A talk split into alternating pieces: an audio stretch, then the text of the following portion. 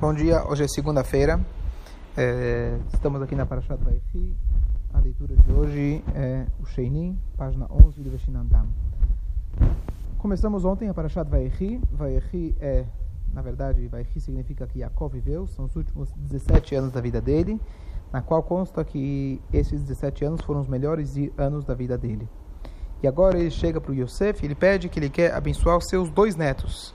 E agora vai ter aquela famosa passagem que ele vai trocar as mãos. Ele tinha dois netos, Menashe e Efraim, filhos de Yosef que nasceram no Egito. E ele, o Yosef, vai posicionar o mais velho ao lado direito do, do, do seu pai e o menor ao lado esquerdo. E, Yosef, ele, e o Yaakov ele vai trocar as suas mãos, porque ele enxerga que os filhos, os descendentes do menor, serão superiores ao do mais velho. Versículo 10. Os olhos de Israel estavam pesados por causa da velhice, e ele não podia ver. Ele os trouxe para perto dele e os beijou e abraçou.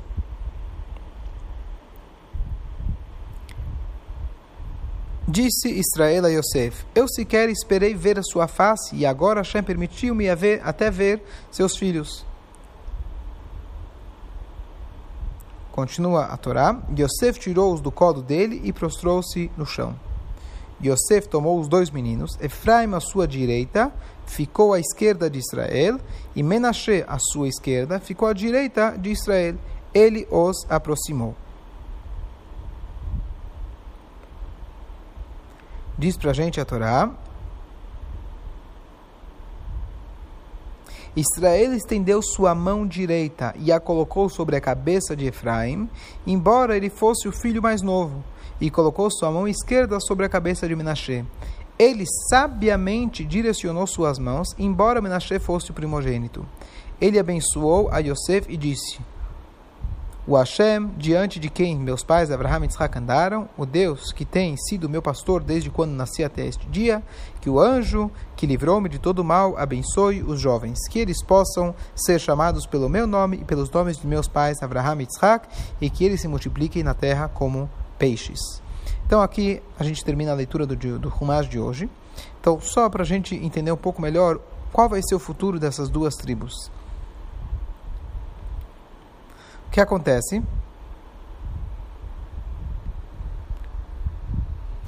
Desculpa, aqui eu fiz a leitura de segunda-feira, que é ontem. Vou aproveitar e continuar de hoje. Então, o que vai acontecer é o seguinte: Yosef, ele viu que seu pai tinha colocado sua mão direita sobre a cabeça de Efraim e foi mal aos seus olhos. Ele ergueu a mão de seu pai da cabeça de Efraim sobre a de Menashe. Disse Efraim, disse Yosef: Não é assim que deve ser feito, pai, pois este é o primogênito. Coloca a tua mão direita sobre a cabeça dele. Seu pai se recusou e disse: Eu sei, meu filho, eu sei. O mais velho também tornar-se-á uma nação. Ele também alcançará grandeza. Mas seu irmão mais jovem tornar-se-á ainda maior. E seus descendentes espalhar-se-ão entre as nações. Então, Urash lhe comenta aqui uma passagem que eu quero elaborar, interessante, que é o seguinte: E seus descendentes espalhar-se-ão entre as nações. Todo mundo se encherá de temor com sua fama e seu nome, quando Yoshua falar para o sol em Givon e a lua no vale de Ayalon. Então, o que acontece? Depois Urash fala no próximo versículo: Antes de Menashe.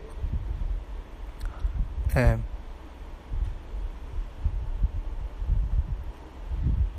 Então Rashi fala que de é, Menashe vai sair o Gidon e de Efraim vai sair o Yoshua. Então vamos só lembrar quem é quem são esses personagens tão importantes na nossa história. O Yoshua, ele foi o primeiro líder de Israel na entrada de Israel. Lembrando que a Torá termina com o falecimento de Moshe. O próximo líder é Yoshua. Yoshua, ele fez a conquista da terra de Israel dos sete povos que habitavam lá, era uma terra habitada por 31 reis, e a Torá, o Tanakh, descreve para a gente no livro de Yoshua todas as guerras que ele fez. Uma das guerras que se tornou mais famosa de todas, inclusive em todo o Tanakh, é da chamada Shemesh Megivon Don Veyareach Be'emek Ayalon. O que acontece é que o sol, Yoshua, ele fez com que o sol e a lua parassem o seu curso normal. O que acontece uma das guerras que ele fez é uma guerra que ele fez contra todos os Malchei Hadarom, com todos os reis do sul. Quando os reis perceberam de Israel, que estavam habitando Israel, perceberam que Yoshua estava ganhando milagrosamente todas as guerras, então eles decidiram se juntar e numa, quem sabe, numa única força, eles conseguiriam batalhar contra Yoshua. E nessa guerra Yoshua saiu e ele conseguiu ganhar. E o que acontece é que o dia iria acabar. Hashem queria que eles terminassem a guerra de uma vez só. Então Hashem, o, o, o Yoshua, ele falou Shemesh Begivon Dom, que o sol pare e o sol ficou parado. Tem discussão entre os, eh, entre os, eh, entre os sábios quantas horas o, o, sol ficou parado. 12 horas, ou até tem opinião que diz que ele ficou parado 36 horas. E isso foi literalmente. Tiveram alguns sábios ao longo da história que quiseram, de alguma maneira, reinterpretar essa passagem, que não foi literal e etc., só foi uma ilusão e etc., mas conforme a, a, o consenso fica que realmente isso foi um milagre, literalmente, que Yoshua conseguiu passar o sol. Uma das opiniões dizem como é possível que Yoshua ele conseguiu fazer um milagre maior do que Moshe Rabbeinu. Mas a, resposta é de que Hashem faz os milagres conforme a necessidade. Então é isso que o, o Yaakov ele enxergou, que o descendente de Efraim, que era o segundo filho, seria Yoshua, que ele faria esse, esse milagre tão grande. Qual foi o milagre feito pelo descendente de de Menashe, que era o filho mais velho. Então, Menashe teve um descendente chamado Gidon. A história de Gidon está no livro dos Juízes, que também aí faz parte das conquistas e reconquistas, na verdade, da terra de Israel. Nós sabemos que depois de Yoshua, tivemos vários juízes até chegar à época dos reis. E esses juízes foi mais ou menos uma época de 350 anos, duraram todos os juízes, conhecidos entre eles a Devorah, Neviah, Shimshon, é, Yudá Ben Gerá, é, é, e etc. É, Ehud Ben Gerá, e assim por diante. E um deles foi o chamado Gidon. Gidon ele é filho de Yoash, e Hashem, o anjo, aparece para ele e fala que ele tem que fazer uma guerra contra os Midianim. Os Midianitas, na época, o que eles faziam? Eles se entravam, é, na verdade, o ciclo que acontecia em, em, geral, durante todos esses 350 anos, o povo fazia idolatria, aparecia o inimigo, até que eles começavam a fazer chuva. Hashem mandava um, um, um juiz, o juiz incentivava as pessoas a fazer a guerra, ganhavam a guerra e passavam um tempo de paz. E assim esse ciclo se repetia. Então, nesse, nesse período de Gidon, eles estavam sendo atacados pelos Midianim. E o que os Midianim, o que os Midianim faziam? Eles queimavam a plantação, os trigos, os cereais de Bnei Israel. E obviamente causou muita fome, causou muitos problemas.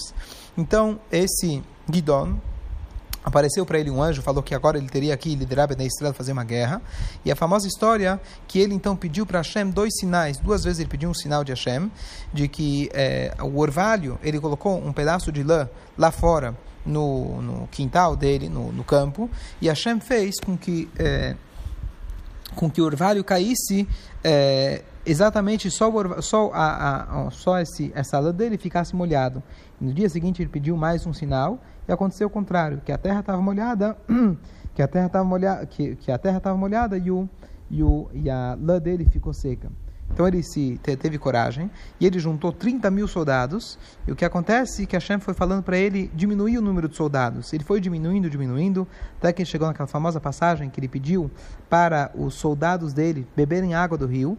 E aqueles que se curvaram para beber água era um sinal que eles faziam idolatria, que estavam acostumados a se curvar. Então eles também foram mandados de volta para casa, até que ele ficou com muito poucos soldados, se não me engano, 300 soldados. E com esses 300 soldados, ele chegou perto do acampamento do Midianim, e Deus mandou ele para lá junto com um, um, um, jovem, e ele escutou que um midianita estava comentando com o outro que ele teve um sonho. E esse sonho foi que ele é, sonhou com um pão de cevada. Esse pão de cevada foi rolando, destruiu o acampamento midianita, e com esse sinal ele entendeu que realmente chegou a hora dele atacar. Eles se dividiram em três grupos, esses 300 se dividiram em três grupos, cada um foi para um lado, e eles é, atacaram os midianitas de surpresa, fizeram barulhos, acenderam tochas, quebraram barris, e com esses barulhos os midianitas milagrosamente ficaram com muito medo, fugiram, e basicamente através disso eles conseguiram dominar e acabaram com o inimigo. Então o milagre dele foi grande, mas o milagre dele não foi tão grande quanto o milagre de Yoshua. E era esse, era isso, conforme Rashi, que o Yaakov estava enxergando. E por isso ele colocou o Menashe no seu, esticou sua mão esquerda e o Efraim ele colocou a sua mão direita. Israel disse a Yosef: Eu estou morrendo, Hashem estará com vocês e ele os trará de volta à sua terra ancestral. Eu dei a você uma porção a mais de que seus irmãos, Shechem, que eu tomei dos Emoritas com minha espada e com meu arco. Então, quem lembra a história que a cidade de Shechem, onde a Dinah, filha de Yaakov, tinha sido sequestrada e ela teve lá uma relação com um Shechem, filho de Hamor. Depois vieram os dois irmãos, Shimon e Levi, e destruíram a cidade. E, na verdade, Yaakov não gostou dessa conquista, mas ele disse que eu conquistei com o meu com a minha espada e com o meu arco. Então, diz para a gente aqui Urash, o que, que significa? E essa parte ele deu para Yosef. Então ele fala o seguinte: Eu dei a você, uma vez que você se esforçará para se ocupar do meu sepultamento, eu também lhe darei uma herança para que você seja sepultado nela. Qual é a herança? Este é Shechem. Como está dito, os ossos de Yosef que trouxeram do Egito foram enterrados em Shechem. Então nós sabemos, infelizmente, que há poucos anos atrás, justo o túmulo de Yosef, ele foi é, totalmente desrespeitado pelos árabes que, que estavam lá, queimaram, quem lembra desse triste episódio. Então até lá, até hoje, o Yosef está enterrado na cidade de Shechem. Isso ele recebeu como retribuição por ele ter se ocupado de enterrar seu pai em Eretz Israel, conforme ele tinha prometido com minha espada, com meu arco. Diz Urashi, quando Shimon e Levi mataram os homens de Shem, reuniram-se reuniram todos os habitantes das redondezas para atacá-los. Então Yaakov se armou com seus instrumentos de guerra contra eles. Outra explicação, Shechem Ahad refere-se àquela porção a mais que pertence ao primogênito, porque seus filhos receberam duas porções, e Shechem é uma expressão que significa parte. Que eu tomei do, do Emorita, das mãos de, da mão de Esav, que realizou atos de Emoreus. Outra explicação, Esav é chamado de Emori, com minha espada e com meu arco, ou seja, com sabedoria e sua oração. Então, na verdade, esse uma das uma das coisas que a gente sabe é que Reuven ele perdeu a sua ele perdeu a sua primogenitude e com, por causa que ele pecou e etc. Então, isso na verdade acabou eh, acabou na verdade passando que uma das a porção dupla ela passou para Yosef. Que Yosef ele teve na verdade dois filhos e ele desses dois filhos tornaram duas tribos vez de apenas uma e ele recebeu também esse esse essa parte a mais que é a parte de Shechem.